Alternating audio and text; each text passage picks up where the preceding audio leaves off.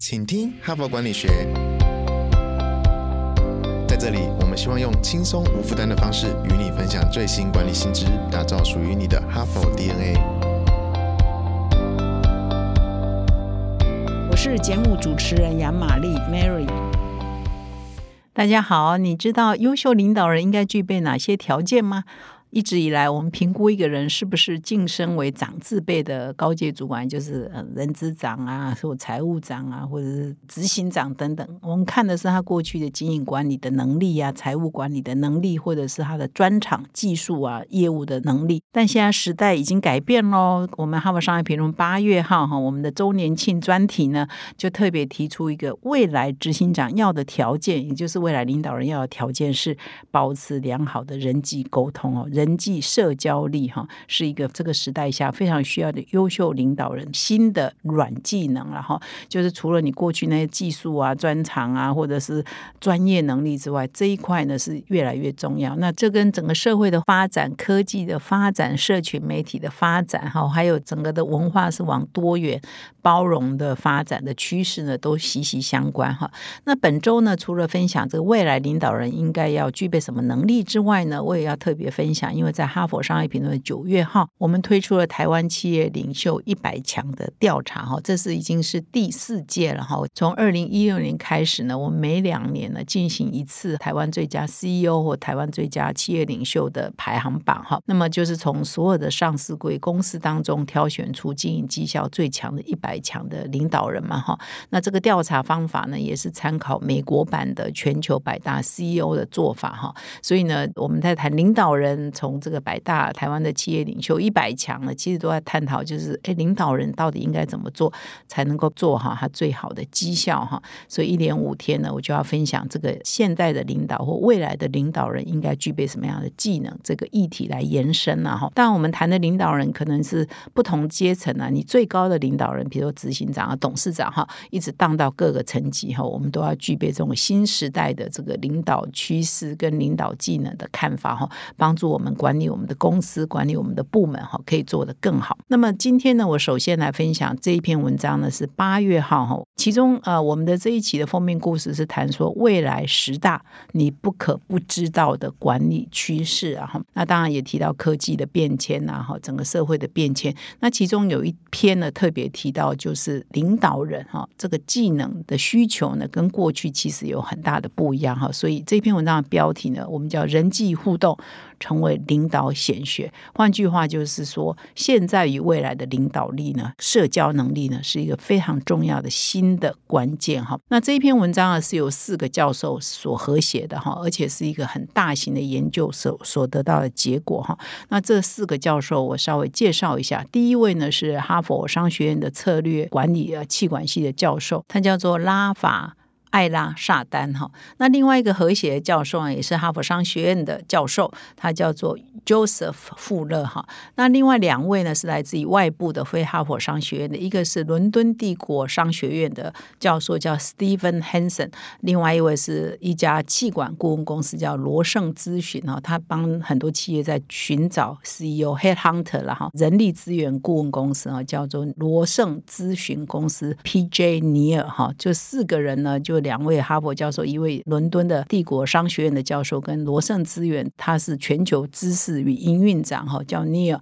他们共同合作哈，发表这一篇文章。那这篇文章一开头就写到，就是长期以来有一些公司有执行长出缺、人资长出缺、资讯长出缺等等，我们都在寻找这些高阶主管的时候，我们看的是，哎，他过去有什么技术专长啊，还有什么？管理的能力啊，他有什么优良的记录啊，等等，看的是他的专业能力哈。那通常呢，如果是国际级的大公司的重要长出缺，他也会从其他大公司啊，比如说排行老二啊、排行老三的这些潜力的高阶主管去寻找嘛。比如说，如果是 GE 的啦、IBM 的啦、P N G 的哈，或者是知名的气管顾问公司，像麦肯锡啊、Deloitte 等等哈，就很多人呢要找这个公司的这个某某长的时候，可能就从从其他这些国际大公司去寻找嘛，哈。那这篇文章说，哎，现在不一样了。如果只是采取以上那些做法，可能已经落伍了哈。这二十年来哈，我们在寻找高阶啊领导人的时候啊，其实他的工具哈，或者他看中的技能呢，其实跟过去已经有大大的不一样哈。或者是说啊，这些专长啊技能一样同样重要，但是我们现在更看重的，或者是会强调的是以前没强调的一些软性技能哈，比如说。啊，这位呃新的某某长，他可不可以在这个多元化哈，多元包括说性别多元，呃，种族多元啊，或者是这个。文化多元的情况之下，各国员工都有。当然，这边指的比较是国际级的跨国企业，它可不可以激励哈这种不同呃文化背景、不同呃这个性别的这个员工，他可不可以具备这种激励的能力？第二是说，他是不是社交能力要很强？这里特别强调，他必须要具备企业政治家的角色，他可以跟不同的团体打交道，包括政府。第二就是现在很多非盈利团体非常有影响。力哦，他们在很多政策啊，或者是公共议题上啊，有很坚决的主张哈。所以你的企业如果跟他们有抵触的时候，你怎么跟他们做沟通呢？哈，所以这个时候你的领导人哈，企业领导人主管就必须要具备跟政府以及跟非盈利组织沟通的能力哦。再就是说，他有没有办法快速的学习哈？因为现在的技术哈、技能哦、科技真的是演变很快，世界可能每三五年就翻一番哈。所以你这个应变。能力、弹性能力、你的学习能力哈，跟过去呢也是很大的不一样啊。以前可能可以要求不要那么高，现在可能就是要快速应变能力是非常重要的哈。总之，以上讲的这些技能，可能都不是过去所熟知的。你是不是财会很懂啊？你是不是业务很懂啊？你是不是呃技术很懂啊？但是这些讲的呢，都不是这些，而是一种软性的技能哈，软性的能能力哈。在现在，尤其是未来的领导人哈。都必须要有更多的专注呢，在这些软技能的开发上。那么，为了进行这一项调查呢，我觉得这四位作者啊，真的是很很用心哈，很用力哈。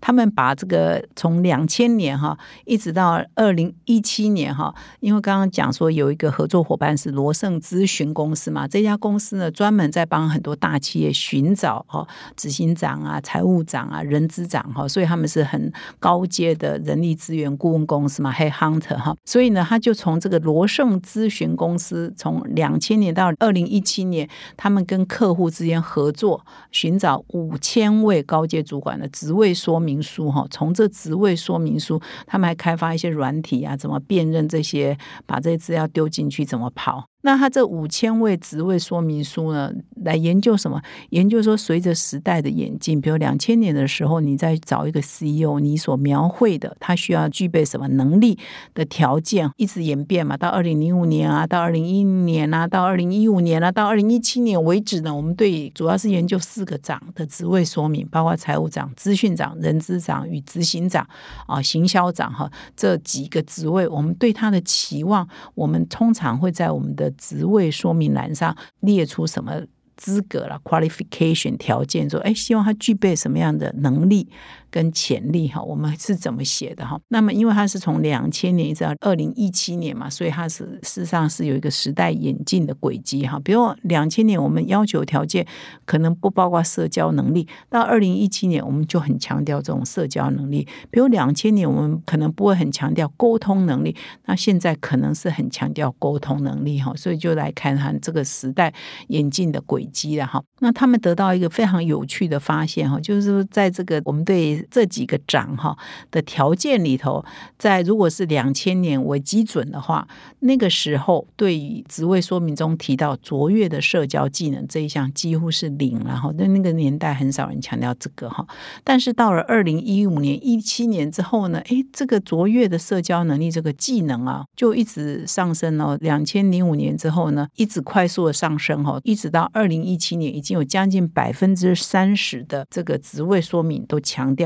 必须具备卓越的社交技能。那么另外一个呢，就是说我们啊，在这个职位说明栏里头呢，强调说必须擅长这个管理财务跟物资资源这种管理能力呢，擅长这几个技能的管理能力呢，诶，很有趣哦。如果是呃基准年两千年是零的话，那到目前为止，它下降了百分之四十哦。可能这些东西呢，已经可以用科技解决，可以用软体解决，可以用电脑解决。所以它的重要性就是你的这个财务管理的能力啊，资源管理的能力，反而是下降了百分之四十。那这里呢，也有好好的来延伸一下，什么叫做社交能力，到底是具备哪些特质？哈，第一个是高度的自我察觉能力，第二个是良好的倾听跟沟通能力，第三个是擅长与不同类型的人跟团体哈沟通以及共事哈，最后呢，就是啊，你要展现心理学家所谓的心理理智哈，也就是预测他人的想法跟感受的能力哈，这叫心智理论了哈。那么为什么？那现在的这个对我们很多的长哈长自辈的主管呢，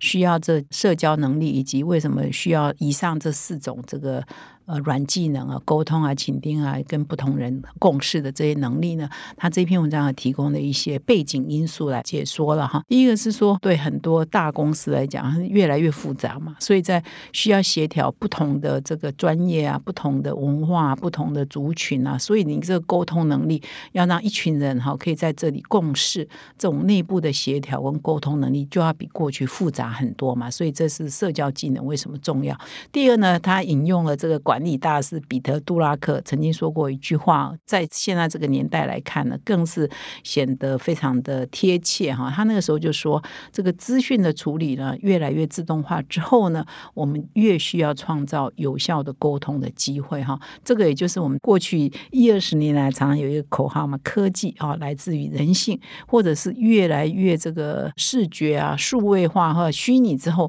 我们越重视人与人之间的温度嘛哈。所以呢，当我们越来越科技的发展越来越快速呢，啊，如何线下的沟通，如何建立感情，有洞察力哈，这些呢，在这个越科技的年代，我们越需要人性嘛，越需要温度嘛，好，所以这是两个整个产业发展或者是公司发展的一个背景啊。当然呢，其他的因素包括说现在的社群媒体哦实在是太发达了哈，所以很多的公众人物啊，他其实。不再能够躲在背后呢，只是做他自己的事情。他有时候呢，有一些事情发生的时候，他就必须要跟别人来互动，甚至说明他的一些想法哈。不要说公司一有一些什么公关的危机，就丢给公关的团队哈。有很多时候，最高领导人必须出来哦，对某一些事情表达他的看法，因为这是已经是在社群媒体发达的年代必备的一些条件了哈。尤其现在是企业很强调 ESG 嘛哈，就是要永续发展、公开透明哈。所以以前呢，很多公司的执行长，他可能就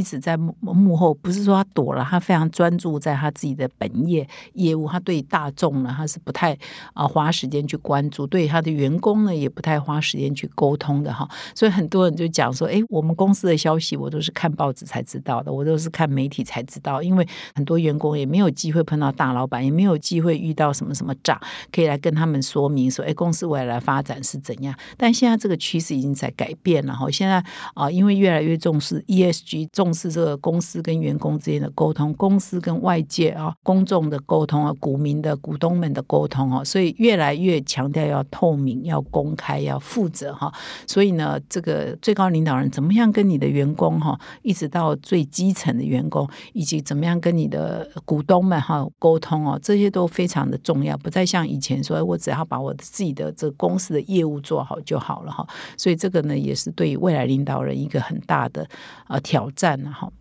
当然，这一篇文章蛮长的哈。那在我们的网络上呢，我们的哈佛商业评论官网也有整个系列的文章的结集哈。那我在这里呢，没有办法巨细靡遗的谈到很多的呃，它也有很多该赖哈，你怎么发展这个社交技能啊，哈等等的一些说明。我在这里呢就没有时间再讲下去，还是呢希望你成为我们的订户或成为我们的会员，可以到我们的官网或者到说明栏点击这篇文章，也可以看更多。最后呢，我要告诉听众一个好消消息，那么今年呢是哈佛商业评论创刊一百周年，我们现在呢开始要正式进入我们的周年庆哈，所以我们也会提供今年度最优惠的订阅方案，所以只要订一年呢，我们就会送三期哦，所以邀请各位听众呢加入 HBR 精英订户的行列。现在订阅呢，我们还要再送一本限量出版的好书哦，也就是在前不久有分享过哈佛商业评论最有影响力的三十篇文章，也就是创。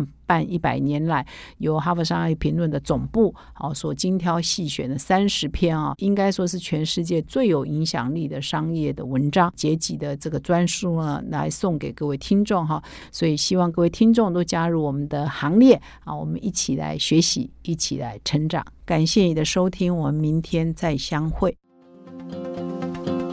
现在就注册 HBR 数位版会员，每月三篇文章免费阅读，与世界一流管理接轨，阅读更多管理大师的精彩观点。现在就开始。